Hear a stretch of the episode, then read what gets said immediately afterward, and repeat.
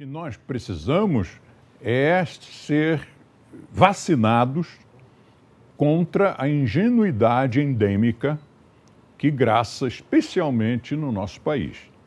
O brasileiro é um ingênuo, ele acredita em qualquer coisa. Se saiu no jornal, se deu na televisão, se o político prometeu, né, ou se alguém falou mal do outro, seja lá o que for, você acredita na hora, você não. Nós, né? nós, nós todos. Então, o axioma número um, não acredite, é uma vacina. Então, a pessoa mais honesta, com a melhor das boas intenções, te diz uma coisa que não tem por que não ser verdadeira. E aí você pensa, axioma número um, não acredite. Você não está duvidando da pessoa, você só está colocando um dispositivo de segurança para não acreditar simplesmente, cegamente.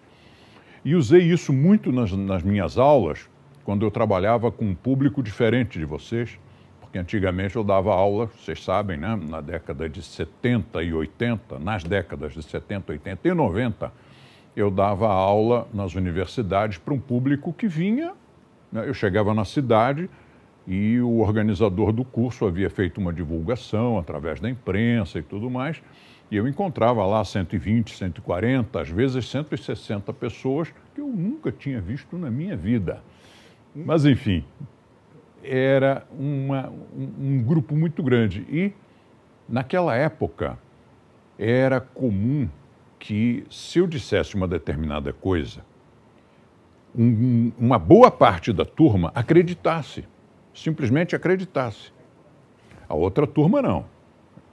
Mas aqueles que ou já tinham lido alguma coisa nossa, ou que naquela época eu ia muito à televisão, sabe quem vai à televisão falou, está falado, né? Aí eu falava, as pessoas acreditavam, e aquilo me incomodava um pouco, porque na hora em que um aluno repetisse ou defendesse um daqueles pontos de vista, seria muito fácil derrubar, porque ele estava repetindo, ele estava papagaiando, não era a verdade dele, ele estava repetindo a minha verdade. Então eu sempre insisti: axioma número um, não acredite. Você acreditou no que eu disse? Acreditei. Então está errado. Você não pode acreditar que você me vulnerabiliza. Se você não acreditar, eu termino a aula e você vai lá buscar as fontes. Você vai consultar os livros. Naquela época não era internet, não, não tinha Google. Vai lá nos dicionários, vai nos livros citados na bibliografia séria se você constatar que o que foi ensinado é verdade, esta verdade é sua, não é minha. Porque você consultou, você pesquisou e você sabe, você não está repetindo.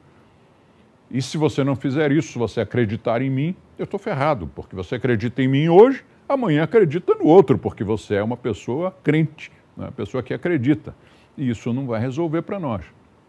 Então, o axioma número um me, me ajudou muito nesse aspecto e me ajudou também no outro aspecto.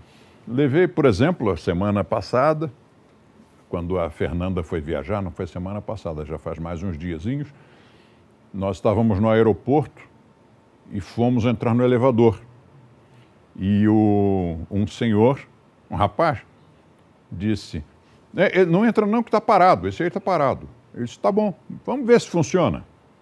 Apertei o botão e ele funcionou axioma número um. E na mesma hora, quem estava comigo olhou para mim e disse: axioma número um, né? Disse, pois é, axioma número um.